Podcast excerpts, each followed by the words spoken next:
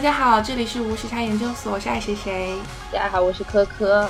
今天我们又迎来了久违的老朋友 iHouse 小公主。呀，大家好，我是 iHouse 小公主，好久不见。对对，今天又把 iHouse 小公主揪过来是为了什么？就其实我我我们想聊这个话题还是挺久的了，但我们又不能随便聊，我们都要请专业的，就懂的，对吧？是是是是必须的，因为那个爱好小公主曾经做过一段时间的这个 dietitian，就是我的这个就是什么健身计划的教练。但哦，真的吗？你的 personal 的吗？对，因为他想，也不是他想的，就是我说你拿我做个试验吧，你就是看看效果怎么样。但由于我这个。当时这个自制力啊，还有自控力啊，还有这些生活压力啊，都比较大，你知道吧？然后呢，永远都有借口。没有是真的，这些这一点我可以帮科科平反。他当时每个礼拜都有不同的面试，他工作太认真了，真的压力很大。对，他不是，好像当时是才才去新的公司工作，就是才去新实习。我还记得，我还记得当时你叫我中午带饭，然后我还我还就偷偷的。带 带了一堆饭去公司吃，然后所有同事看着我说你在吃什么？我还帮科科做饭，哇，对，特别感人，一条龙服务，特别感人，对。然后当时的时候呢，他就带着我一起运动，然后给我讲了很多关于减肥的知识，然后包括他的专业背景啊，因为不管你多瘦，减肥都是永恒的话题嘛，嗯，但确实听这个作为有营养学背景的专业人士讲完之后呢，你确实对这个整个。体系或者是整个这个怎么运作的，有一个比较深的了解。所以今天为了造福更多的听众朋友们，我觉得就是这个应该是一个非常 in general 的话题，大家都可以受用的话题。所以我们今天又把爱好小公主请来，来跟我们好好聊一聊啊，如何科学减肥，减肥究竟到底是什么？对我已经笔和纸准备好要记小抄了。对，但是这样我压力好大。对对，在这里先补充一下，就是由于我们另外一位主播最近沉迷健身，无法自拔，所以 对，所以也有很多就是他自己的 effort 要要在这期节目里面展现，然后就就所以我觉得这期节目应该大家可以非常期待。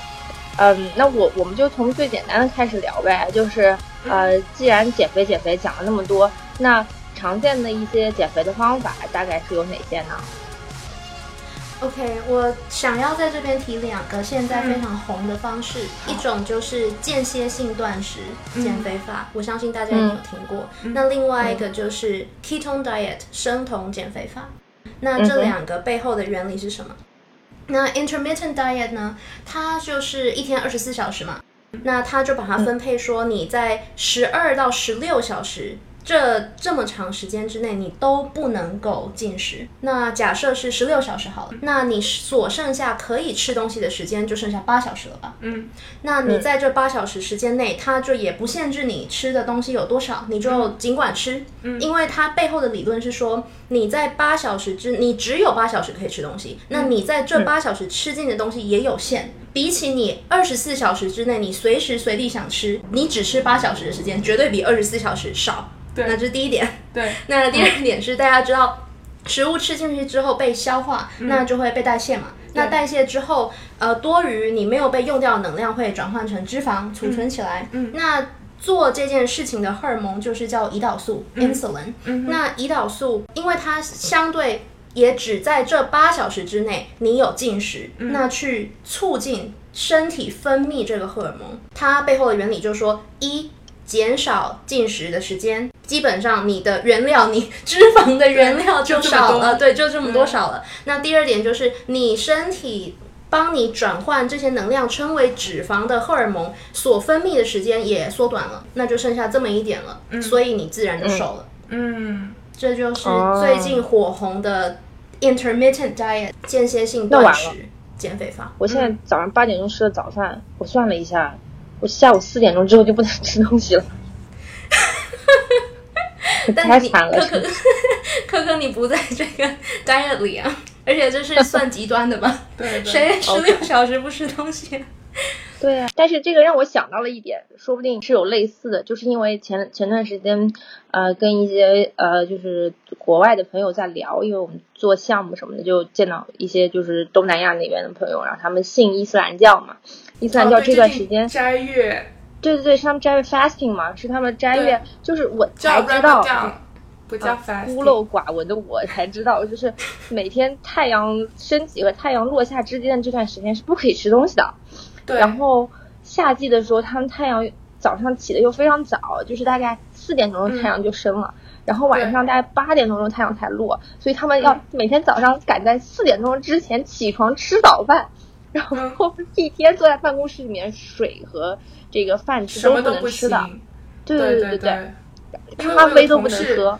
他就是在过斋月，然后他就是白天是一滴水都不喝，然后他每天就等到一般现在太阳下山，在纽约是晚上八点多，是所以他八点多他怎么他还会去餐厅吃饭哦？他会七点四十五到餐厅点好，然后算好时间，八点零六才会上来，真的然后一？上来他就吃。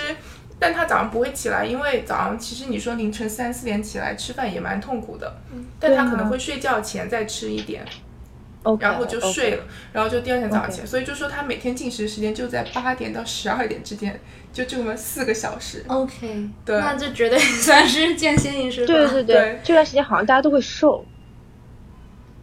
哦，那肯定的，而且又不喝水，你都脱水了，我有时候觉得特别可怕而且是夏天。但我听说他们这个月份是会轮的，所以不一定。他说他小的时候就更小的时候是冬天的时候过斋月但他每年有那个可能也是 lunar calendar，啊是 lunar 然后现在就 shift 到夏对天。对对对啊，我觉得夏天就很痛苦，因为真的很热，你不喝水真的很难。对，嗯，对所以我们的合作伙伴嗯跟我们说，不要约任何事情在 fasting 这个期间，因为没有人脑子在转，大家每天就坐在办公室里放空，因为早上没有咖啡喝，每个人都很困，然后就是就是效率非常的低，是就是非常不行。对，但我同事很很像我们没有什么影响的样子。然后我们中午不是一般会一起吃饭嘛，然后他嗯都会跟我们坐在一起，看着我们吃，一起聊天，他都很 chill。天呐，对，天呐，哇，水也不喝的。不喝水，不喝水。但我觉得是这样，就他们从小都习惯了，就他们每年都有这个斋月，所以可能嗯对就也可能也也坚持下来对。但我们很好，就是斋月结束的第二天，我们就马上 team lunch，然后你想去哪去哦，我就去。对对对，其实蛮惨的。就是嗯，对对对，啊，没有，不是据说，就是然后我我们那个合作伙伴他不是正好来中国跟我们见面嘛，但是他还是继续吃的。他因为他的理论是出差在外就是可以吃的，就这不是理论，这是教义写明的。哦只要你出差，对你就可以就正常。对哦，对对对对，爱谁谁帮我解了一个迷思，哦我从来不知道这件事。对他们有规定。好像当初是说，可能有些人是为了干嘛，所以他们要 travel，然后就说就是他们是一个 exception，就是说你们嗯这一批人就可以就正常的饮食。哦，所以就流传下来了。哦，可能是当年他们是要送信吧，就比如说你要走很远或怎么样。OK OK，所以就很合理，对不对？因为他，但是现在所谓的 travel，你也不过就坐坐飞机，但是是一直沿用了这个历史。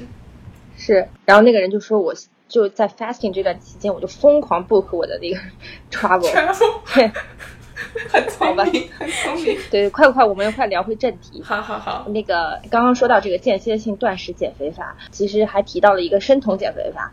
你要不然大概也讲一讲生酮减肥法是一个什么样的情况？OK，呃，生酮减肥法很多人的迷思就是哦，吃很多肉啊，对我我其他的都不用管了，我整天只管吃肉，我就瘦了。嗯嗯那这个到底是不是真的呢？我先跟大家讲一下，为什么会有生酮饮食减肥法开始，是因为在一九二零年代左右，嗯，医生有一群医生，他发现癫痫病人，哎、我们把他的碳水化合物。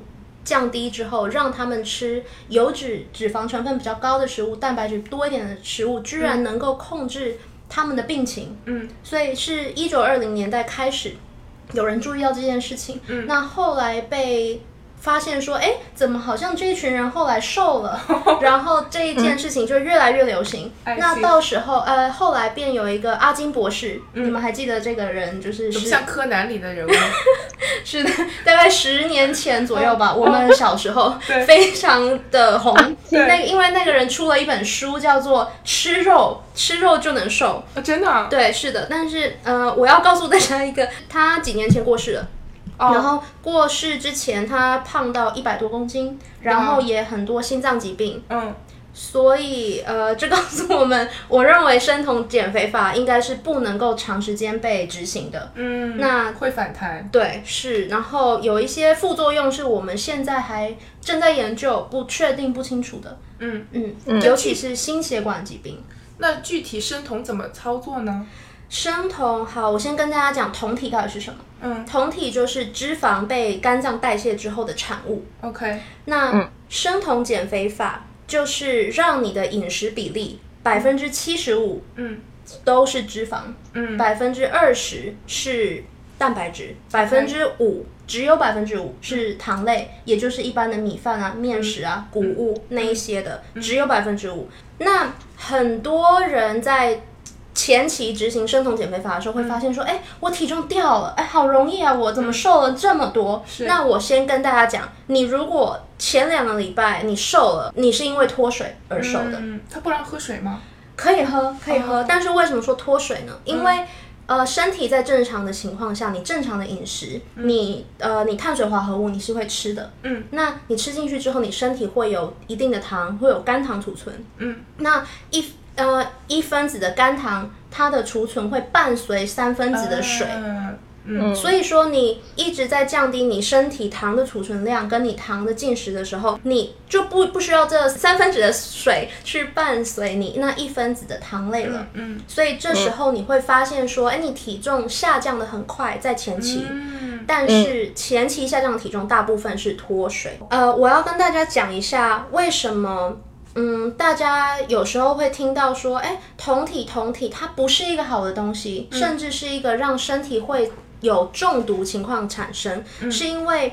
嗯，的确有一个疾病叫做 ketosis，叫酮酸中毒。那它会发生在你血糖控制不好的人身上，或者是糖尿病的病人身上，会容易有酮酸中毒的症状。那那只是因为你身体酮类的浓度过高，这个时候你身体没有办法负荷这个不正常的浓度所产产生的中毒现象。但你如果没有糖尿病，或者是你是健康的人，你血糖控制没有问题的话，这个时候其实不会出问题的。，OK，所以这边我要讲，你真的要执行生酮饮食的话，你先确定你血糖的控制是稳定的。OK，然后孕妇、小孩都不要尝试。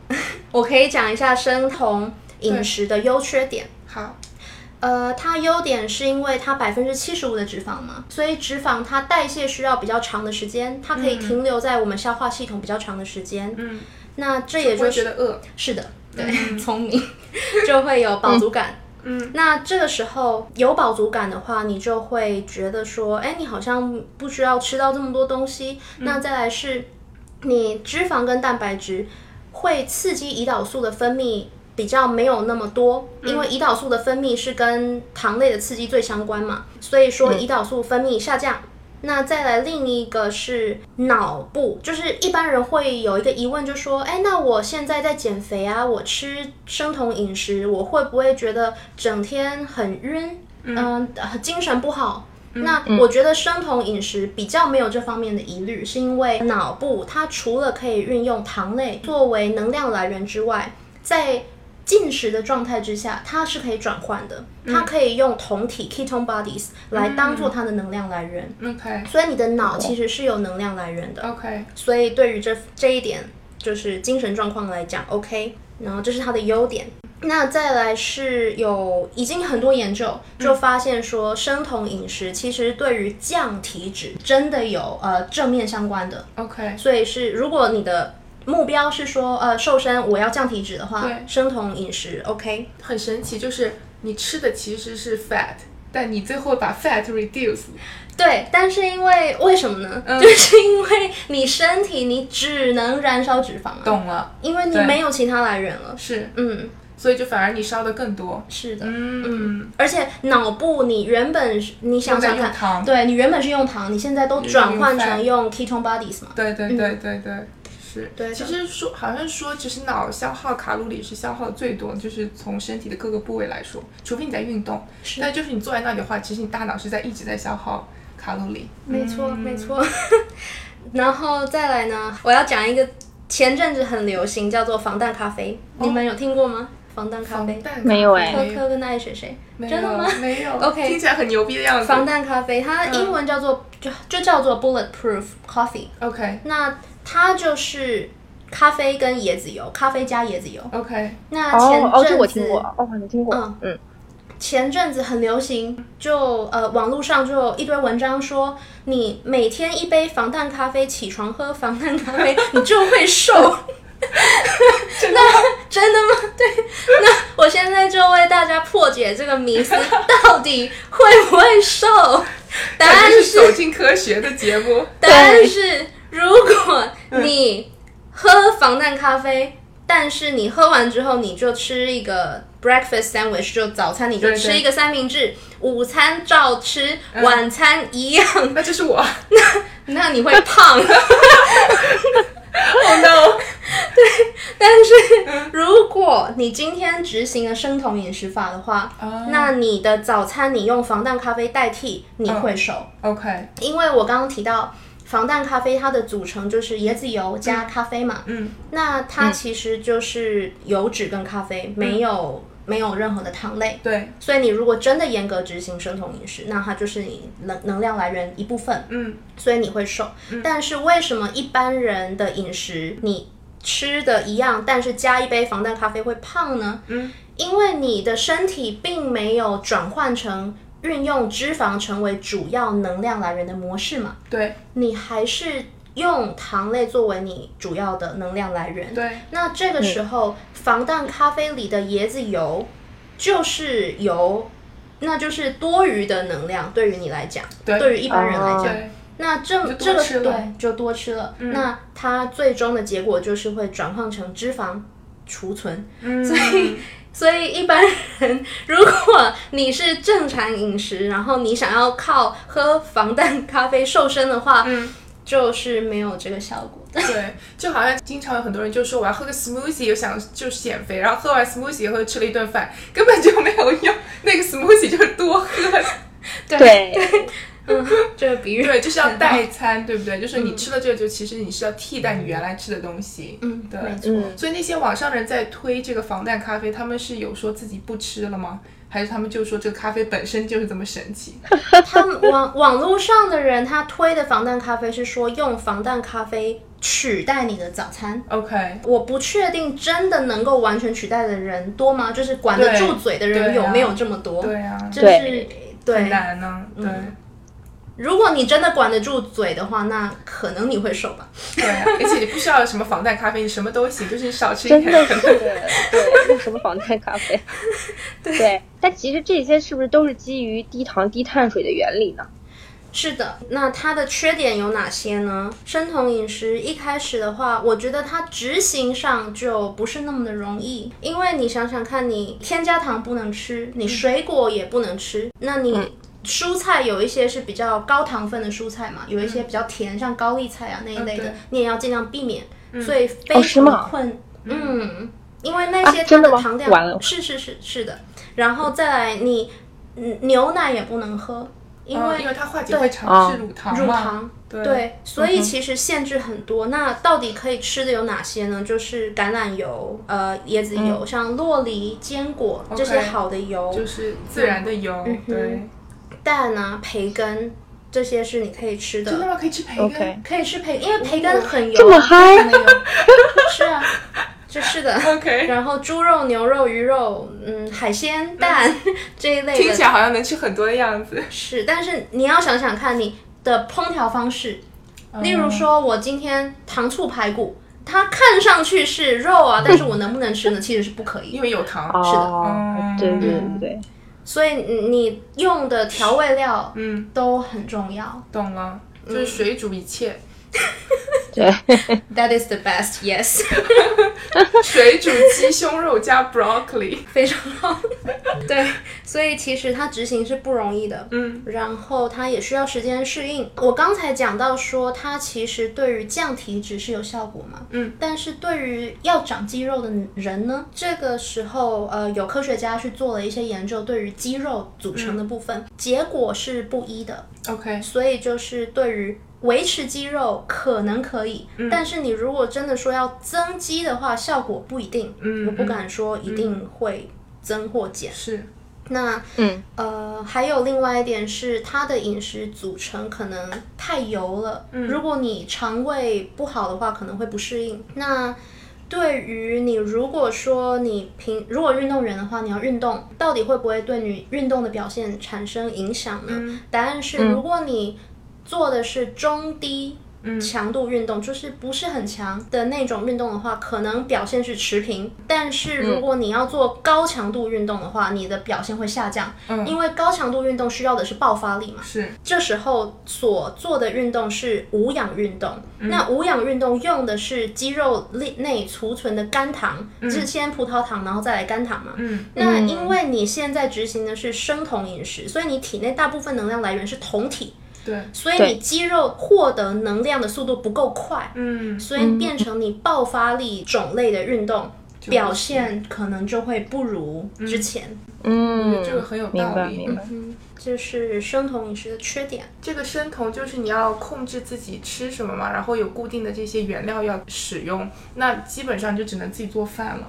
尽量自己做，比较能够保证你真的是达到你身身体是转换成生酮的状态。对因为你一般外食的话，你不确定它到底放了什么？放了什么。嗯，但这个是要一直吃吗？就是说这件事情要坚持多久呢？呃，基本上减肥这件事情在医学上是不建议超过六个月，顶多一年。OK，因为你身体消耗能量低于你所需能量的状态，嗯，那你的身体的代谢也是整个会改变的。对，尤其是生酮算是很极端的做法，嗯，所以一般不建议太久。因为我在想，就算六个月的话，那我也没有 social life 这六个月，啊，我也没有出去吃啊。等一下，爱谁谁讲的嗯非常好。很多人生酮会失败的原因，是因为你社交活动那些场合会非常困难。对啊，对，嗯，你看你酒能喝吗？不基本上不行。那你吃的那些东西你都不行了。对，嗯是很多人觉得很困难是这一点。对啊，我觉得想想就觉得很难。除非你在家闭关。那你人生就很苦啊，对的。对呀，就是想出门呐、对，跟朋友喝个小酒啊。低欲望社会。对，如果说你本来是个比较宅的人的话，可能是可以的。所以我每周就跟自己说，今天是 cheat day，今天晚上可以吃一下。哎，对，但像我刚刚说的，就是所谓的一周有一个 cheat day，这个说法是对的。嗯，这个说法是让人类比较容易去执行。是，因为，对的，就像我们学习啊，或者是工作，总是需要一段时间休息一下，一样的道理。对 OK，对，是心理上的问题。对，心理上的问题，并不是说这样比较好，或者是怎么样，但是可能成功率比较高，因为你比较容易去达到这个目标嘛。对你休息一下，对对休息一下。但确实，减肥这件事情对 social life 有很大的阻碍作用。这真的是，就是每天我就想说，哎呀，我今天晚上是不是应该约个人？但是我好像说，嗯，今天晚上又不应该吃饭。然后就是，哦就搞得我就是很对不起大家，你知道吗？就是每次跟嘉宾们录完节目，然后就说，哎，你一起吃个饭吧。然后我还想想，哎，完了又要吃多，算了吧。就就这种感觉，你知道吗？嗯啊，真的好痛苦。但是刚刚。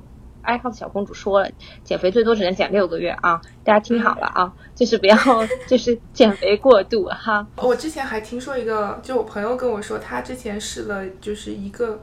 我忘了多久了，国内非常就是叫哥本对哥本哈根减肥法，然后他是严格按照他的那个食谱，他跟我说是每一顿都会有具体的食谱的，是不是这样？嗯哼，是的。呃，我稍微看了一下这个哥本哈根，而且每天要打卡，每天怎么打卡 打卡？每天要打卡，就在各大社交平台上打卡，就是今天是吃了哪些，然后拍个照片，然后对，请群众们监督。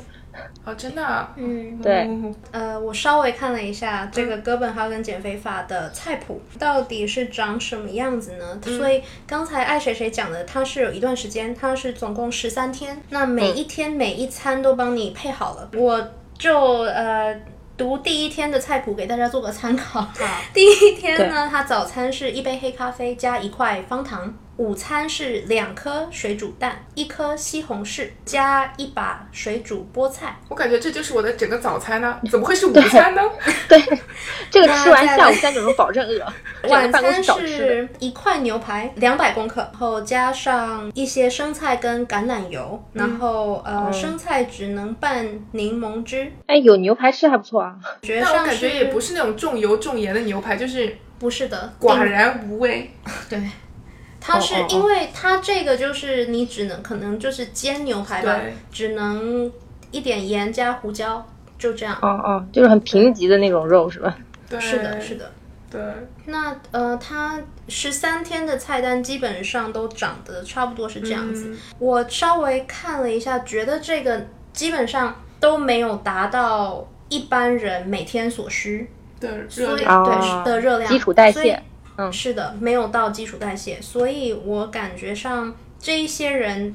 他严格执行这个菜谱能瘦的其中一个很主要的因素，是因为每天都少吃了嘛。嗯，嗯，那如果是在短时间内你很明显的少吃的话，绝对是会瘦的。这个、这一点对，没有问题。但是长时间的话，你还能这样继续瘦下去吗？是有疑问的。那再来是这个菜谱，我不认为它可以长时间执行。你每天你只能吃这些东西的话，你食物多样性太少了。对，你食物的组成也不够，那你身体的营养素，你有一些可能微量元素，到最后你长时间执行下来是会缺乏的。对，是是，对，食物种类太单一。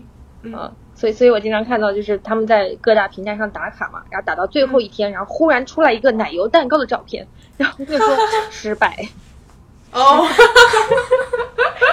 特别搞笑，就是今天偷吃了一块奶油蛋糕，失败。就是长期执行太难了，嗯，对，是，确实，而且不适合吃货，就喜欢多样性的。对，是这几个是现在比较主流的减肥方法。总结听下来，就是基本上就是还是要管住嘴。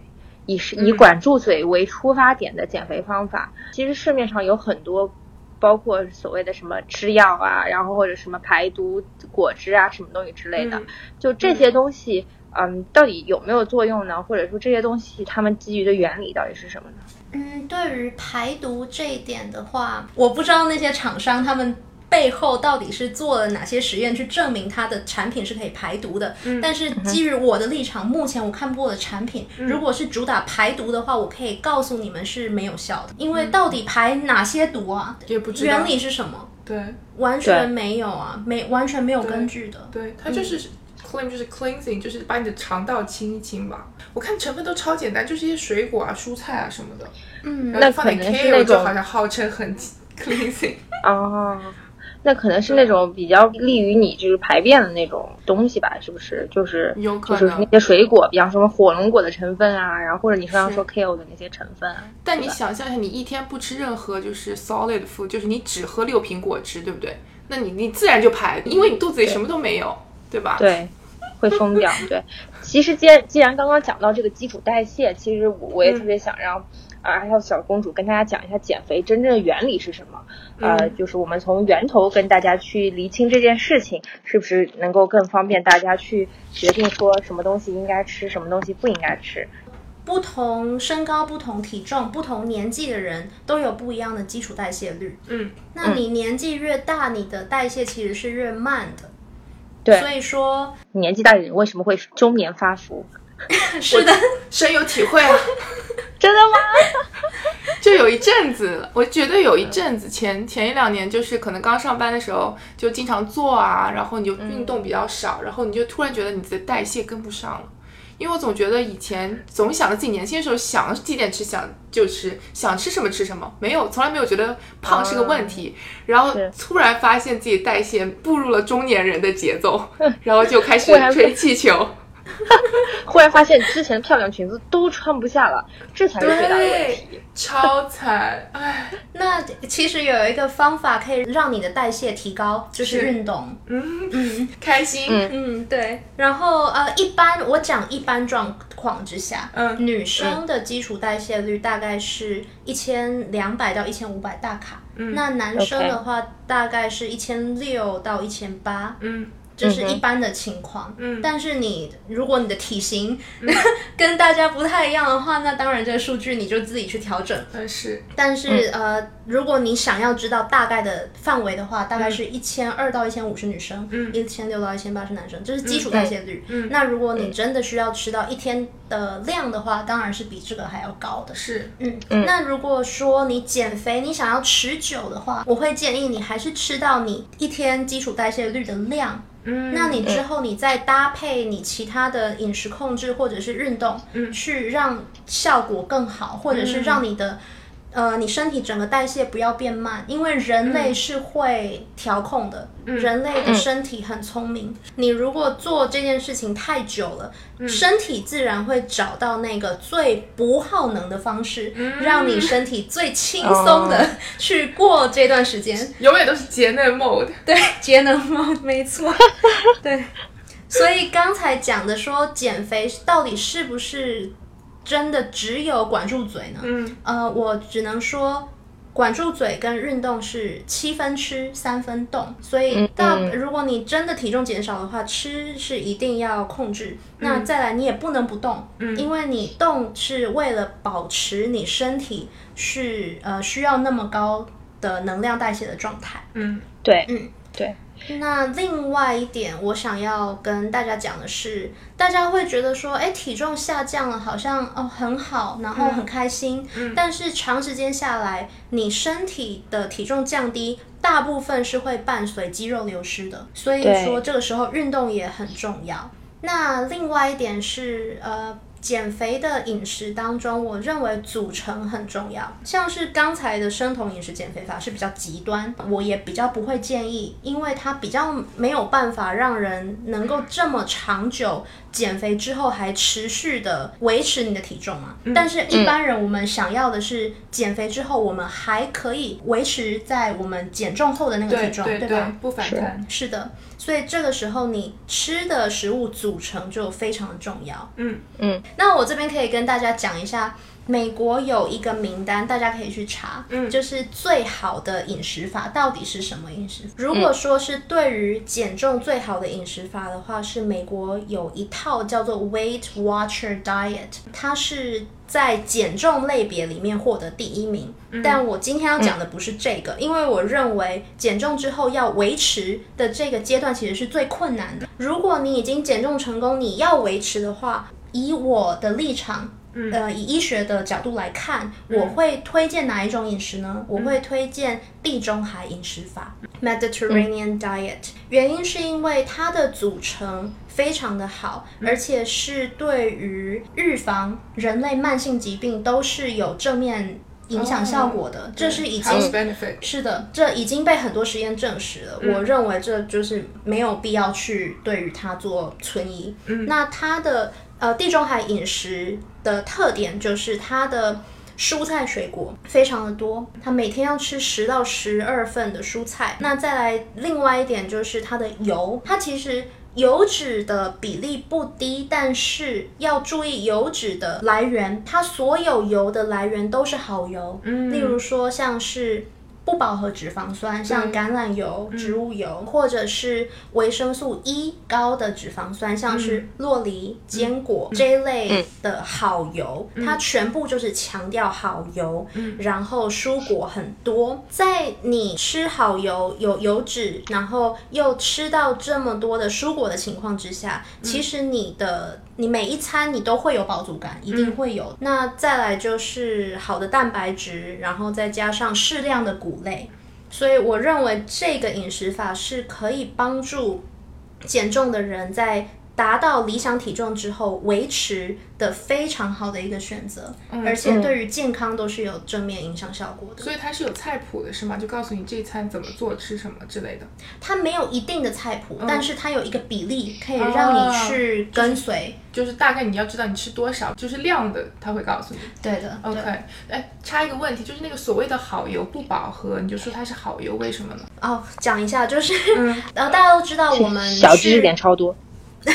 做健康检查的时候，嗯，抽血完它会有三个油脂的数值会显示在你的报告上，一个是胆固醇总胆固醇量，那另外一个是 HDL 就是高密度脂蛋白，OK，跟 LDL 低密度脂蛋白，OK。那这个的话，呃，如果是 HDL 是越高越好，那 LDL 跟总胆固醇量是越低越好。OK，好，那再来就回到爱谁谁的问题了。嗯，油脂的种类到底怎么判断是好或不好？那先讲油脂有分饱和跟不饱和。饱和的油脂有哪些呢？像是。红肉里面，红肉像是牛肉、猪肉、羊肉里面的那些肥肉，或者是煮出煎出来的那些油，嗯，都全部是饱和脂肪酸。那饱和脂肪酸它之所以不好，是因为它会增加我们心血管疾病的风险。OK，嗯，然后呃，吃了饱和脂肪酸之后，呃，你也会发现它会相对的提高我们。总胆固醇量跟 LDL 的量，然后降低 HDL 的量。哦，那就这是对，是的，所以它会让你整个身体脂肪的组成不好，所以这是饱和脂肪酸不好的点。那也是其中之一。为什么现在世界卫生组织 WHO 建议呃少吃红肉的原因？其中一个，嗯，然后再来不饱和脂肪酸，就像是。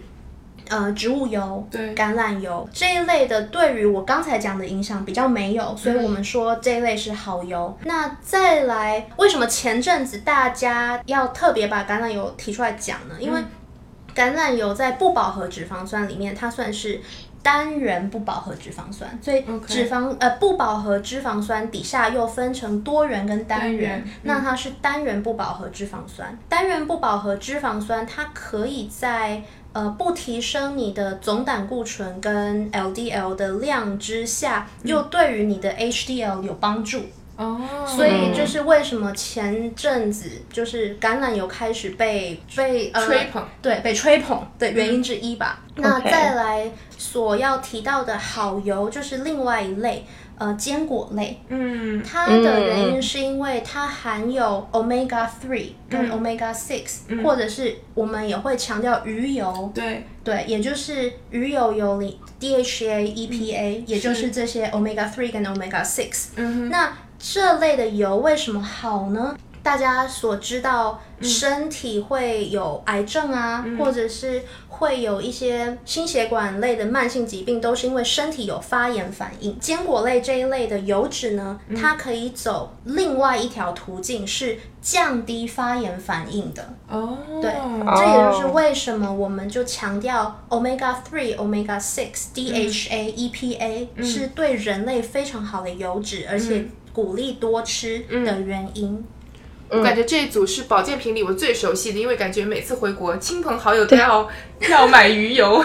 这个的话，我就会觉得说，如果真的想补充，我会觉得还不错，嗯，是不错的选择。比起刚才刚才讲的什么 detox 的 的果汁是有科学根据，而且我觉得应该比较有效的。但其实你刚刚讲讲到说，蔬菜里面其实其实是含糖的，但很多人基于低糖低碳水这个逻辑，就说啊，那我多吃一点蔬菜，然后我晚上吃蔬菜，我不吃肉，那这个逻辑是对的吗？这也要看你。长期饮食的组成吧。如果你只有一天这样，我当然觉得没有问题啊。你只是就一餐想吃清淡一点嘛，没有问题。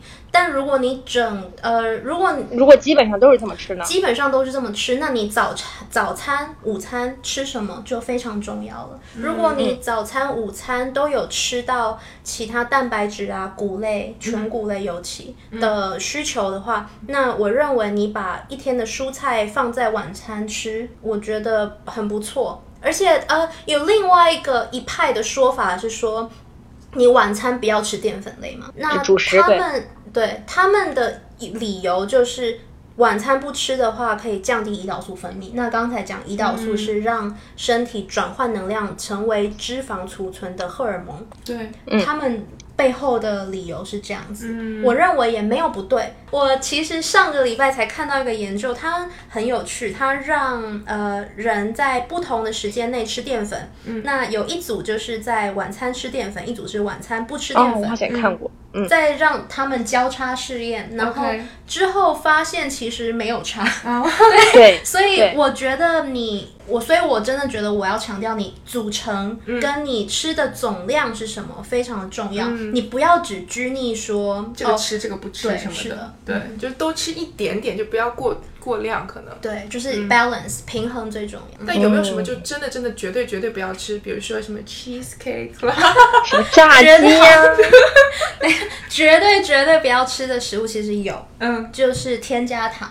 哦，哦，因为添加糖它绝对是不好的，而且我觉得这个女生们嗯应该会很有兴趣。就添加糖为什么除了对于减肥很不利，对于血糖影响很不利之外，它还有另外一件事，可能比较少被提到，也比较少被注意到，就是因为你吃太多添加糖，其实会加速老化。哦，哦，对对对对氧化，抗糖化不是说现在就很流行说你要怎么样抗糖化，对，对，就是对哦，它会在呃那个反应是，好像是在你的胶原蛋白组成的那个键，那个化学键，它会让其中一个化学键比较容易断裂。哦，对，所以少吃添加糖，它是真的对老化有影响。但是天然的就还可以，就水果里的糖啊什么都对还是对 OK 的。啊对，OK 嗯那那那种说什么抗氧化的东西，抗氧化的食品或者是抗氧化的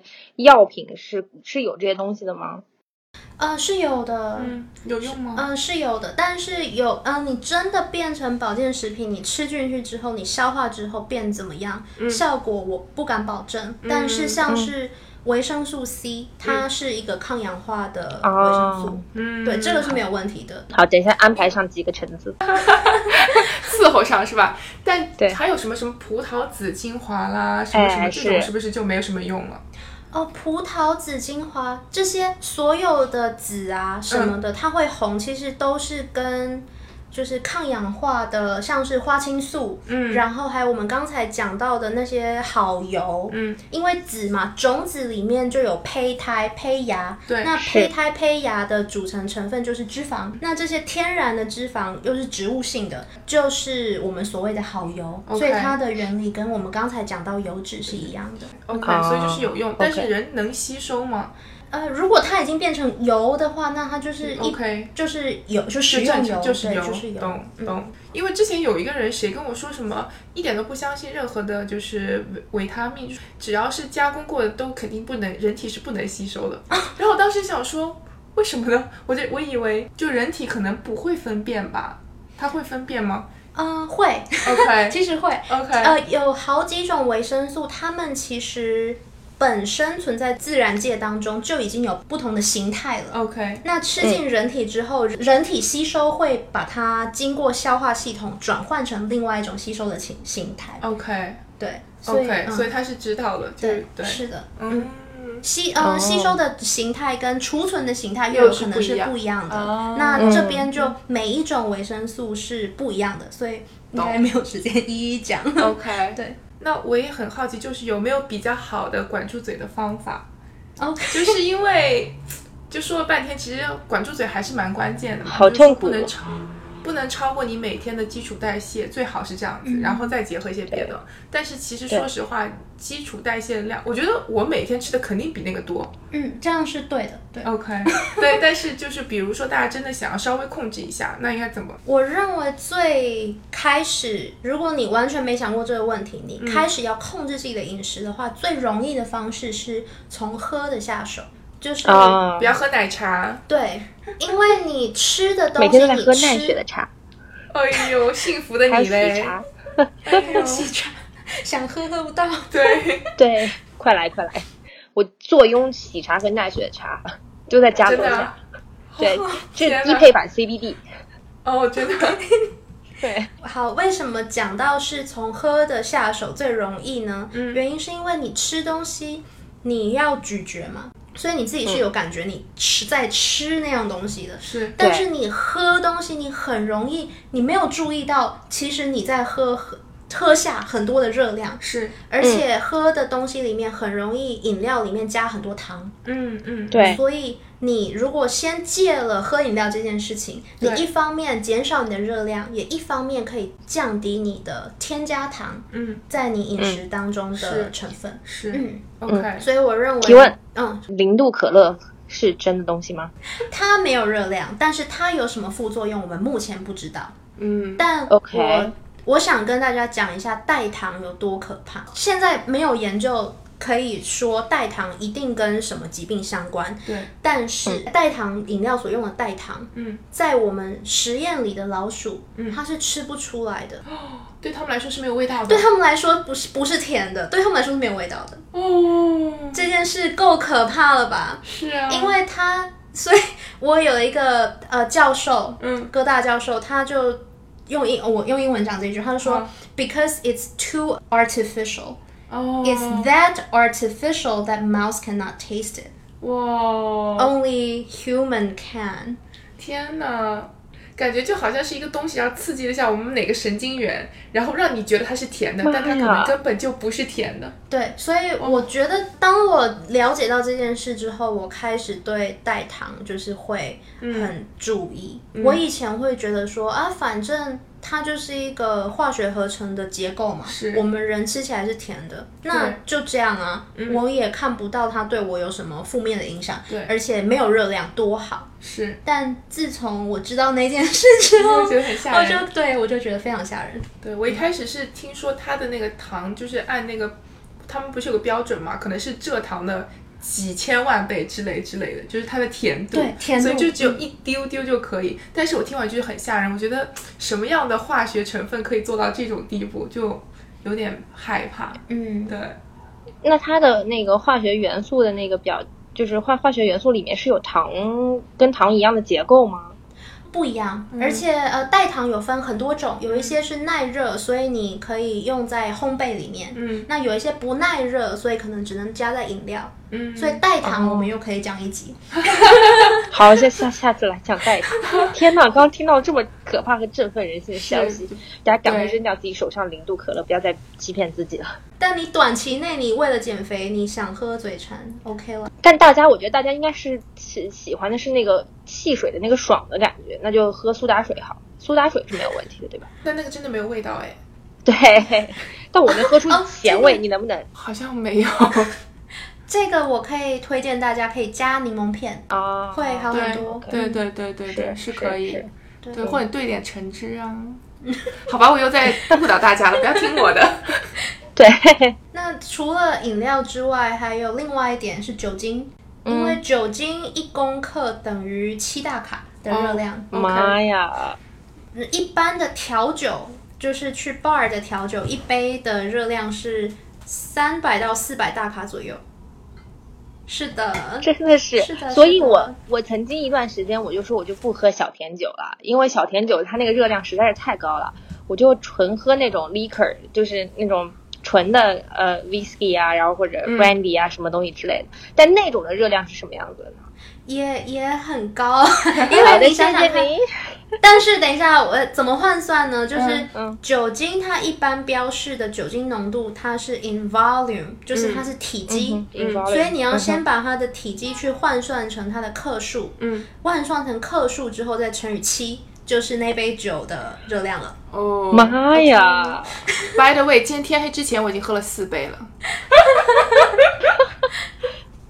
所所以其实喝酒不是能减肥的，就是很多人跟我说，还我跟你讲，喝酒能减肥。然后我说什么？你这酒精都是那些作物，对吧？就不知道他们可能歪打正着，啊然后喝酒减了肥。对，可是他就不吃饭，对他们可能喝酒不吃饭，对他不吃饭，哦，对喝酒不吃饭，哦，就用喝酒代代餐了，对吧？对，但那样长久下来也不行。对啊，不健康好吧吧？我等一下就把我们家酒瓶收一收。偶尔喝一下，我觉得还是可以的。嗯所以喝啤酒反而会好一点，因为啤酒酒精度数低。可是一喝啤酒你就喝很多，对。啊，对对，你就少喝量对，喝度数比较低的，然后少喝几杯。主要的这个热量还是来源于酒精本身，是吗？啊，是的，嗯，对。但我觉得 cocktail 不行，因为 cocktail 有甜的。对，cocktail 对。又要加上糖，对。还有果汁，对。是对对对，是，不要喝 cocktail。原来是在这里啊！我我有时候找半天找不出到底为什么最近减肥遇到瓶颈的理由 哈。酒喝太多了。真的是就不能再确定不是喜茶跟奈雪的茶？哦，应该不是，对我就喝水果系列的喜茶喝奈雪的茶，下次问一下有没有加不加芝士 topping 哦，不啊加芝士我就跟他说少 topping 糖，对少糖哦不加芝士 topping，有没有这边有没有很禁欲系？对，很好，不错啦，这样可以的。对，真的是对对。艾学学，你要不要跟大家说一说你每天吃什么东西？每天吃我多少每天就吃超多。对？Instagram 上面我的同事就是客户，这些同事已经到了这个楼层任何一个角落有蛋糕，他们会跑来告诉我，因为我一定会去吃，好棒的同事，对他们都会各种就是聘我，就说 Iris，我们这个 corner 有蛋糕，你快来。然后你就冲过去了，是不是？对啊，所以就是一周五天，我有三天下午都在吃蛋糕，就是因为他们有各种 celebration，谁过生日啦、b a b y shower 啦，各种节日啦，对啊，就吃很多蛋糕。早餐我一般会喝就是正常咖啡，有时候喝拿铁，然后会配一个 chocolate croissant，我去，对。对，然后中午正常吃，下午不吃蛋糕的时候会吃我自己带的小零食，然后晚上每天晚上也是正常吃，运动完了之后一定要吃个蛋糕。哎呀，我跟你讲，这也是个迷思，就是有时候我的课会比较晚，可能七点半、八点那种，但我六点多钟的时候会饿嘛，然后我就会正常吃晚饭，然后隔两可能隔一个半小时就去运动，但运动完了以后我就觉得说 I deserve something else，然后我就会再吃一点别的。嗯，其实 Iris 这个做法没有没有错，哦，真的吗？就是哦就是真的吗就想吃就吃、哎，嗯，因为运动完之后，其实你是可以适量补充能量的，嗯。因为你在运动完之后的它不是补充适量。其实 我适量的适量的，我就吃一个 pastry 之类。哦，但是可能 pastry 可以换一下 OK，可能可以换一点呃有 protein 的东西，因为 pastry 大部分就是油跟糖嘛。糖对，但是如果你今天换成 egg salad sandwich，那你就有啊。egg、就是蛋白质，然后有哦。sandwich 的 bread 是就是一点糖类。对。那糖这时候吃进去，如果是不要太多，就小小的这样一份的话，嗯。是可以马上补充你刚才肌肉的耗损。嗯，嗯，哦这个是有是好的。OK 的，是好的、o k 嗯因为我会、就会想吃，就是运动完以后，嗯，因为很多人嗯。说他们运动完以后就完全没有食欲，但我完全不会哎。呃，这边要小心，很多人运动完之后会吃特别多，然后觉得哦。哦反正我刚运动了，那那那也不这个是会胖的。对，对，嗯，是因为你可能消耗了三三百卡，然后吃了个一千卡，对 对。所以刚刚讲到说酒不能喝，然后饮料要注意，然后嗯。嗯高糖高热量的蛋糕这之类的高油脂的是不能吃的。吃那还有什么大家要特别注意，或者大家其实在生活中并没有意识到的？就是我觉得饮料跟酒精是最大，那嗯，其他的话就是外食，外食的话你不容，因为不是你煮的嘛，对。到底加了哪些东西，加了多少调味料，你也很难控制。对，所以很多人吃外食之后就变胖了，就是这个原因。嗯，但是我其实觉得你也不要说一直去控制自己的饮食很严格的话，你没有办法长久的执行的。嗯。所以你还是要找到自己最适合自己的方式，然后找到平衡，是然后适度的饮食，这样是最能够持久的。对。因为我也完全不做饭，所以没有办法解决这个不外食的问题。但我觉得还是有一些比较健康的选择的话，就比如说 dig in，就是那种，就是它会让你选一个肉，然后你可以选蔬菜的 base，然后再选两个别的蔬菜。或者如果你想吃谷物的话，它会一些很健康的，比如说 brown rice，还有 farro。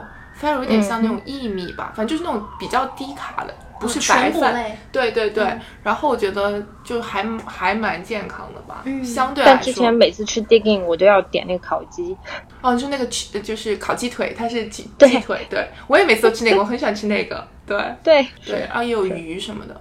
我想我们节目应该嗯。算是到后半段吧。嗯，我可以分享一个比较新的概念，好，呃，我们以前一直在讲减肥就是计算卡路里，但是现在有一派新的研究开始在研究，就是我们嗯有办法不算卡路里，但是能够瘦身吗？他的研究是说，目前的研究是可以。那我也蛮支持这一派说法的，因为它其实是给不同的食物跟种类不同的分数。嗯，OK，对，嗯所以就是说你。可能你今天吃蔬菜，你的 Smart Point 就是五分，OK，那你吃呃蛋糕，你就可能就只有一分。那你就是每天就是用加分的方式，看你今天得了多少分。哦，对我觉得这个方式也是很有趣。然后他就摆脱过去传统的观念说，哦，你一定要每天吃到多少卡路里，你才能够减重。其实这件事情是不一定的。是，所以就回到我刚刚讲的概念，其实你所吃的东西组成是非常重要的。嗯嗯，是会影响你整个人的代谢状况跟精神状态。我觉得那也 make sense。比如说，你就这么多卡路里，但你把所有的卡路里都放在一块蛋糕上，可能营养啊或者摄入的东西都不是那么好。对的，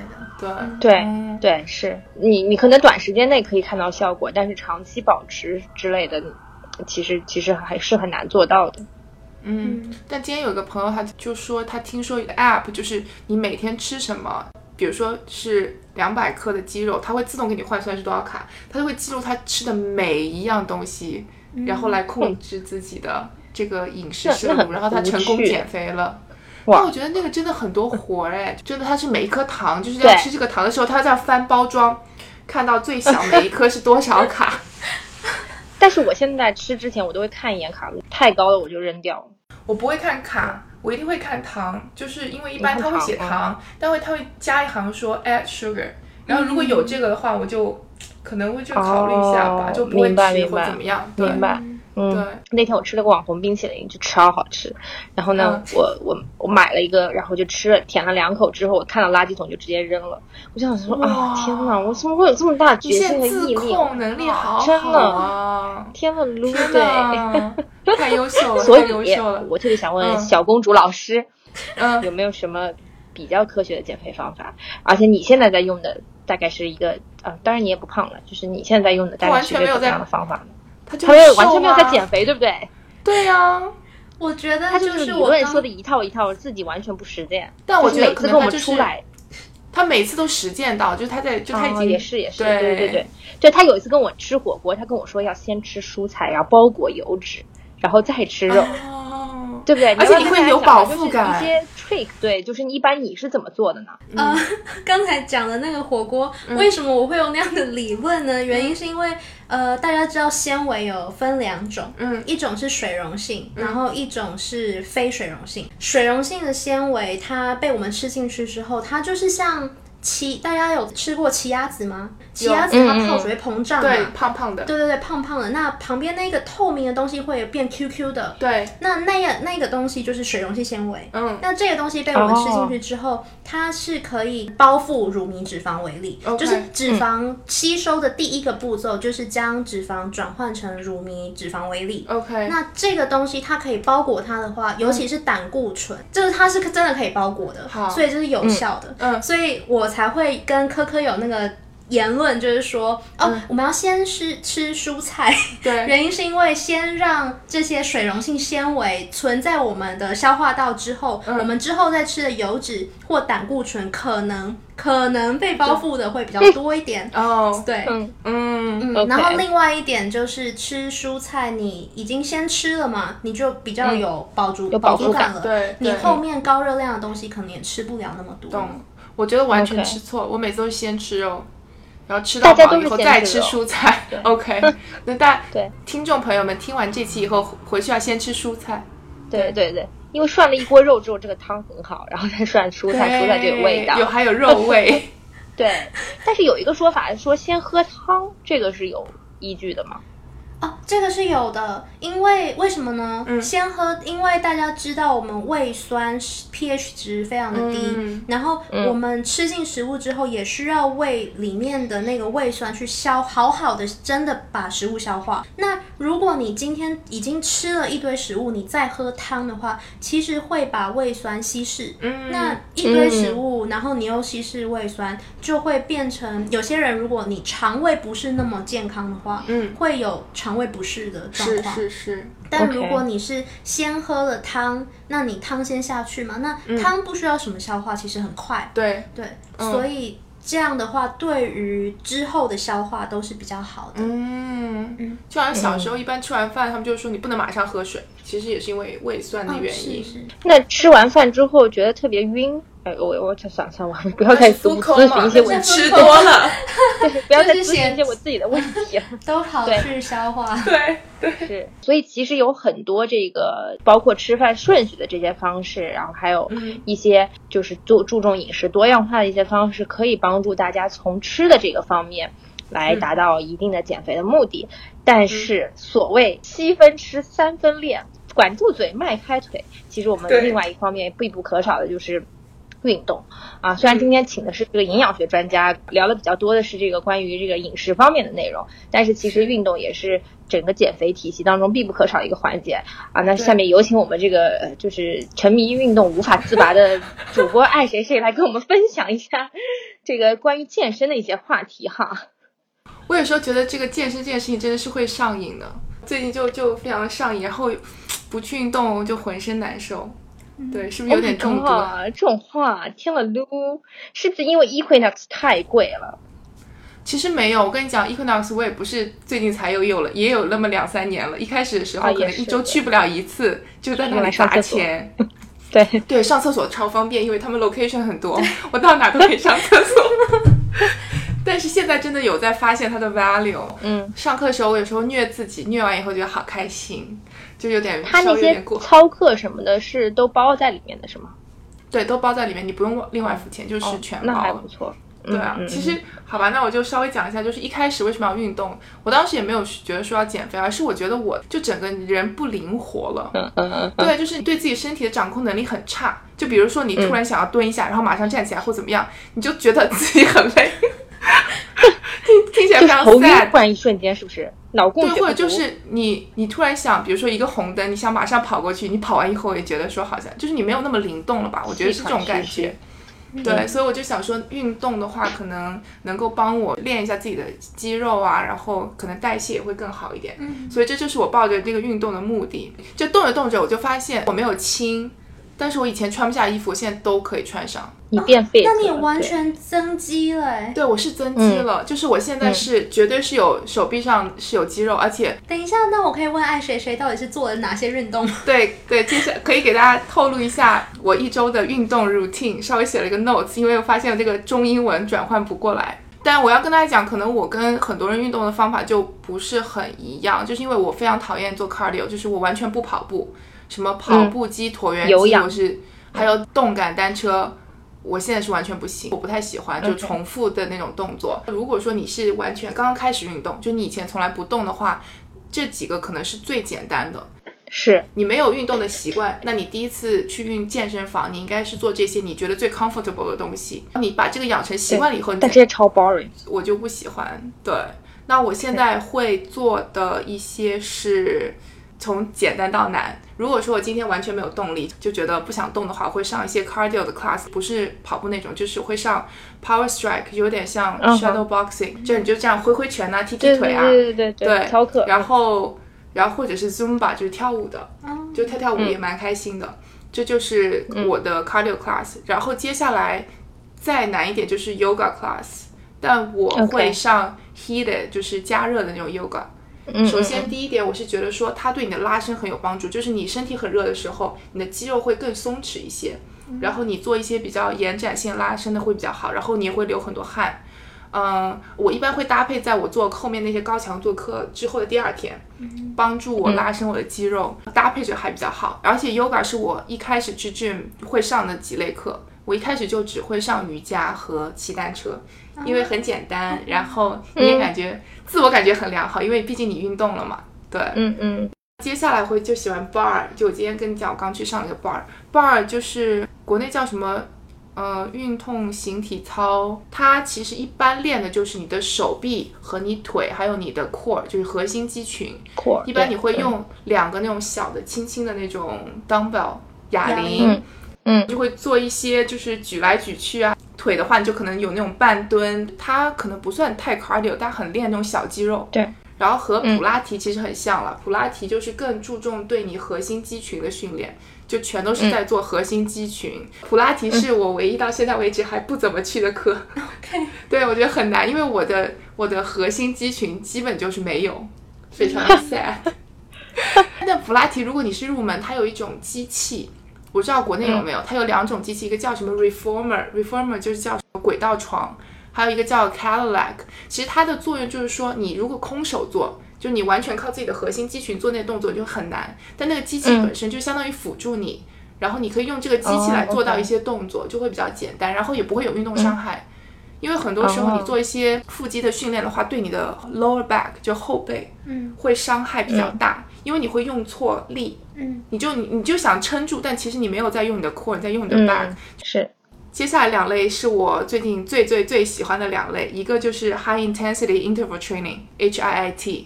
哦，我知道，应该国内蛮流行。间歇什么训练？对对，就是高强度间歇性训练，它也有难度不一样的。我一般上的是呃三种课，一种课它就是有很多不一样的名字啦，叫什么三十六十九十。它其实就是说你有两组训练，然后你第一次做三十秒。接下来你休息三十秒以后，你再做六十秒，然后你再只休息三十秒，然后再做九十秒。OK，就说其实你是越来越难的这个过程。它的要求其实是你休息的时间不能超过你锻炼的时间，所以你的心率啊，所有的都会不停的增强。然后你每次做的运动的话，其实这个其实算 cardio 比较多。另外还有一个很火就是 Tabata，它是四分钟一组，每一个动作做三十秒，然后有两个动作，你要重复四次。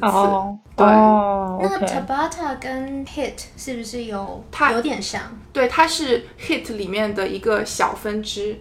OK，但他对这个就是说四分钟一组要求比较高，就是你这四分钟其实是没有休息的，嗯，就是它延长了你的那个锻锻炼的时间，因为之前那个是三十六十九十嘛，你最多就是运动一分半，九十是秒，但这个塔巴塔就是四分钟，然后接下来最难的这个 Macon，你一次可能要运动二十分钟，没有 break，然后一点都没有吗？就哪怕休息三十秒。就你自己可以 break，但是这个它这个过程是没有的。像我就会经常偷懒，因为我就做不动，但没有关系。但它这个 program 本身它是二十分钟这种，它会更要求你做力量，就是说它的这个每次换来换去的这个东西里面一定会有举重。嗯，对。但是这种这种课上完以后，我就是一周我只能上一次，然后上完以后第二天一定会做瑜伽这样。再下来一类叫 circuit training，就是循环训练。循环，它对对对，它很我觉得比较有趣。其实它跟那种之前说的 high intensity 差不多，就是你要换不同的动作。但它那个 station，它叫运动站吧，都是提前准备好的，就是那个东西不动，然后你人动。比如说你在这个 station 运动站做两个动作以后，呃，可能要重复两三次吧，然后你就人移到下一个做一些别的。对。然后它会有辅助器械，就会比较简单一点。嗯，可以举一些例子吧。它会分力量的部分，力量部分你就会做什么哑铃啊、壶铃啊、resistance band，就是那种弹力的嗯带，弹力带。对，然后你有做沙包，还有那个 T R X 悬吊，就是从墙上挂下来那种。那个超难。对对对。那个难到哭，我上过一次那个课，那个我根本就撑不起来。你不能就是全程做，对，就是你可能就。就做三十秒，做个三次这样子，对，那个真的还蛮，因为你要靠你拉的其实是自身的全部重量，对，对，而且你要保持你的直直的，就你不能屁股撅出去或怎么样。还有什么平板支撑啊、俯卧撑啊，就这些，就都是跟力量有关的。可能你做两组力量，后面跟一个 cardio，就会比如说正常的什么跑步机啊、划船机啊、风阻自行车，那是我最讨厌的东西。有没有见过风阻自行车？是不是前面有人在吹风？不是的，就是你骑的自行车，然后它会转动一个风扇，超大的，就是你骑的越快，那个风扇就越快。但那个真的超难。还有就是滑雪机，Stairmaster 就是那个走楼梯。嗯，OK，对，嗯，对。但一般就是可能你一节课下来做八到二十个，跟不同的 studio 有关吧。最多我做的就是做二十个不一样的。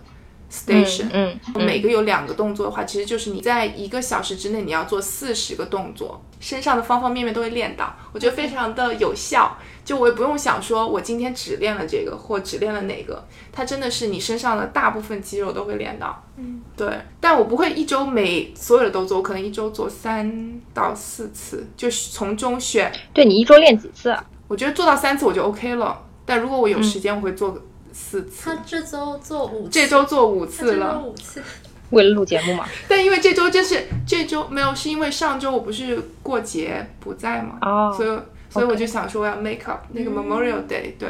但我觉得其实要给大家希望，就是我真的有什么都在吃，然后当时也没有抱着减肥的目标去的。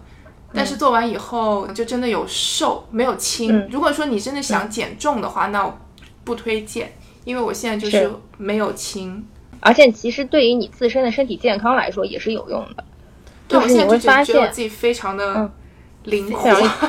有觉得 fit 吗 有觉得有 fit，就是我真的随便拎个东西，真的就觉得，？Nothing。对啊，真的是 nothing，对，真的。就我之前好像就是因为感冒了一次，但是因为嗯经常会健身，所以那感冒很快就好了，我也觉得很神奇。对，哦你也可能身体素是也质会好，也是能增加你的这个新陈代谢的。对我分享一下国内现在大家的一个模式，就是因为其实这个像爱谁谁办这 Equinox 其实还是挺贵的，就是相对于一般的、呃工薪阶层来说的话，这个、嗯这个。嗯，办了这么昂贵的健身房，呃，因为是算美国最好的健身房，比较好的这种连锁现在有一个健身房。更贵的了，真的吗？是叫 Orange Theory。贵在哪里呢？这个是是一个真的 theory，就是说你在运动，比如说你要运动到你你的 level，或者说你的体能有一个 zone，然后那个到了你到了橙色这个地带的时候，其实是最有效的、对你运动。然后他们就是课程，对对对他们每个课程的设计都是让你能够快速的进入这个带，并且长时间在这个带里待着。所以他们是卖课的，他们不是就一般的 gym，、就是他们的课是你可以买 package，比如说一个月十节课，哦，或者是如果说你想要 unlimited 的话，在纽约市是要、大概要三四百块钱吧，美金一个月。哦哦哦，一个月对。啊，OK，对。嗯，所以就是真的很还是贵，挺贵。的，嗯对嗯，对对。刚才 Iris 讲的那个橙色的那个 theory 嘛，对，我之前上过一堂 exercise physiology 运动生理学的课，嗯。那他就在讲说跑、人在跑步机上跑步的时候，怎么样的状态是你可以耗能最多的。嗯。所以呃，他的当时所做的实验，我当时那堂课上的，我的 take home message 就是。嗯当你在跑步机上跑了二十分钟之后，你的速度维持在六，就是 six miles per hour，嗯。six 呃六 mph，对。这个速度是你可以持续耗能最多的状态。啊所以跑不到就不行。对，就是二十分钟，因为二十分钟有点对，对。有点像是你让你身体 warm up，、然后耗你的肝糖。懂。那你之后如果在二十分钟之后，你持续在六的这个速度的话，是你可以燃脂的最高效率的方、的速度。哦、嗯。OK，对 OK，说回那个刚刚说的那个 Orange Theory，其实比较像国内现在的一些模式。国内现在有一个叫超级星星，然后也有个叫 Keepland。Keepland 呢，就是大家都知道是那个 APP Keep 它的线下店，然后它也是在全国各地啊、但是现在只是北京、上海，它租了几个。呃，大型购物商场的一些店面吧，然后开了它这个健身房，但健身房其实很小，只有几个房间，然后那个房间呢，就是上集体的操课，或者像上 Iris 刚才说的这些什么 Circle 啊这些课，但你是需要在 APP 上抢的，所以它其实已经从线上的一个健身的教学模式发展到线下的体验店或者线下课的模式，所以现在基本上也是就是你买它那个课的 package，然后你再去 subscribe。然后或者是你去抢那个课，然后你就去上课，这样子，基本上是基本上是这样一个同样的情况，对。嗯，因为我查了一下超级星星，就我就之前对国内的 gym 的市场有点兴趣，然后就查了一下超级星星，我觉得他们做的还是蛮不错的，做的很好，他们都是那种集体课，我觉得，是因为是我觉得集体课比较好一点，就是说你可能自己不知道该怎么练，嗯，而且自己很难坚持四十五分钟。说实话，对去上课的话，就算你偷偷懒，但你你总是花了一定时间这个上面，然后你也只要跟着老师做就可以了。我觉得还是比较适合你，就是一开始想要开始运动的人。那我有一个问题，超级星星是有一点呃复制 Equinox 的模式吗？没有不一样。，他们只没有课，哦，对他们只有课，对，对而且他们是按次收费，就你一节课多少钱？哦，OK，对，所以我觉得这个比较适合我，我我不太能够接受，是我对我丢几万块钱在那边，然后对花花这么多钱去办一个健身房的卡，然后平时又不去，然后这种按次收费的这种一次一次的，我觉得反而从心理上还是比较能接受的。嗯对，而且时间也很 flexible 吧，就你什么时候是想去就行。我也曾经有一段时间有这个 Equinox，一个月去不了两三次，就是在烧就很钱。心疼，对不对？对，而且你会 feel bad。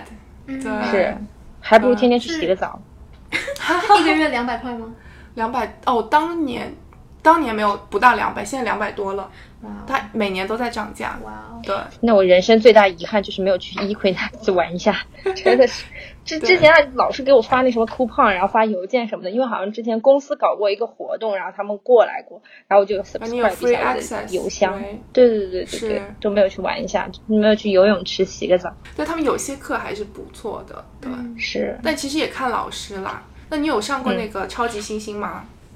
我没有上过超级星星，因为听说超级星星比 Keep Land 要简单很多，然后我确实觉得 Keep Land 的有些课还是挺难的，然后包括我刚刚说那个什么悬挂带之类的，然后那些就是他他说那个悬挂带是很有那什么。海军陆战队用的悬 悬挂带，所以一直在练你的那个 core，、然后你的 core 撑不住的时候，你就嗯还是挺难的，对。对，那个我做不了一节课，就偶尔做一下。对，而且那那节课他最后出一个但我就数据给你嘛，很想他最后嗯，啊，他然后 他他最后会出一个数据给你，就告诉你说嗯你有效燃脂多长时间。然后我第一次去那个课，我最后打开 A P P 看了一眼，整整节课六十分钟，有效燃脂五分钟，然后我还我震惊了，真的是他怎么知道你？他怎么他怎么算的呢？他怎么计时呢？他应该是算心率，因为有个心率带在你的手上绑着，哦对应该是算心率的样子所以对心率不够快。是是是哦，就比较 bug。对对，那你可以试一下超级星星。对，我下次去试一下超级星星，这种现在在国内很火，就是大家嗯就是因为都开在就是呃哦开在写字楼的旁边，然后你上班、哦下班就去就很方便。对，嗯，不错啊，真的很不错。嗯，那爱好小公主有没有什么喜欢的课嘞？呃，我最近想跟大家推荐一个 App，叫做 Class Pass。那上面就是你就注册会员，那之后你每个月缴一定的钱，他给你 credit，、那你就可以上任何你想上的课都可以，只要在那个 App 里面有的，对。你就可以自由的选。然后每一堂课是不同的 credit，、那你的你就可以用你这个月有的 credit，然后去从那里面扣，然后去上你想要的课。嗯，那我最近跟爱谁谁一样，很喜欢去上 bar。嗯，我觉得那个对核心肌群真的蛮有效果的。是。是而且是，你会觉得你动作不大，就是你可能就是一英寸上一英寸下，但是我真的是汗流浃背，就是浑身湿透的那种。真的会累。对，真的会累。对，啊，而且这个这国内他做的一个，就哎刚才说的 Class Pass 是美国的嘛，然后对，是就也类似，对，但是我不知道是不是一样的模式，就是我们上课的时候他会发一个那个手环给你，然后完了之后你及时燃脂多少都会在电视屏幕上显示，然后排名第几名哦都会有显示，你有这个竞争意识，你知道吗？对对，这种很吓人。那个 Equinox 有一个课是这样，它的那个它的动感单车课，它是有一个，就是所有人的 status 都是在上面，而且是对应你的吧自行车号。而且它是，比如说你骑得快的话，你的光环会亮一点、大一点；哦你骑得慢的话，你就会暗一点。你知道压力超大的，就你头顶上的那个吗？就是它会打大荧幕打在前面、就像投影仪投在最前面一样。所以为你人的那个。骑自行车头顶上那个灯会亮一点。哦，没有没有没有没有，它是比如说一个数字外面有个圈，或者是有点像那种，你知道画那个 bar chart 的话，每个人会有一个 bar 嘛，哦有的人高，有的人矮，就之之类的，那他会给你排名吗？会排名，哦哇哦，对，你可以选择不要排名。不行。啊，不行，但是他有那种课，他有那种课就是不是这种的，就是如果你嗯。想要排名，你去上这个课；你不想排，你就上别的动感单车。就是他有不同的那种模式。竞争意识超强。我有一个朋友，他每次都第一，他说他很喜欢这个课，就是因为非常他非常 competitive，他就喜欢比赛，他每次都拿第一，OK，特别特别强。是厉害。对，今天非常有幸邀请到这个爱好小公主再来做客五十茶研究所，在这个炎炎夏日最该减肥的时候，我们做出了这么一期非常重要的节目，然后希望能够帮助到各位听众朋友们正确认识到减肥这件事情，不要误入歧途。这把都八月份了，你还在瞎减肥吗？你到底在干嘛？对吧？就是，所以今天我们从头梳理一下关于吃方面的理论啊，然后也希望大家能够正确对待减肥饮食这件事情，同时呢，也不要忘记要配合一定的运动，防止这个你因为这个吃上面的。不足而造成的这个肌肉的流失，这个我们刚刚也提到了。总结一点，还是我们爱好小公主说的，要注重你饮食的多样性和和这个控制你饮食的这个量才是最重要的。不要被市面上那些所谓的某一时间段或者短时间内成功的减肥方法所迷惑了你的双眼。要知道，减肥是一件长久的事情。是一辈子的事情，好吗？是的，一辈子的事情，真的是，就是好希望许一个愿，就是下辈子的自己能够怎么吃都不胖，对不对？是一个美梦，对，真的是。好，那那这期节目就到这里啦。谢谢大家，谢谢科科，谢谢爱谁谁邀请，谢谢，谢谢。你，你说了下下次再再来聊一期那个什么来着？代糖，代糖，哦，代糖，大家有兴趣吗？在下面留言，对，大家留言哦。好好，行，那就今天就这样啦，谢谢大家，拜拜，谢谢，拜拜，拜拜。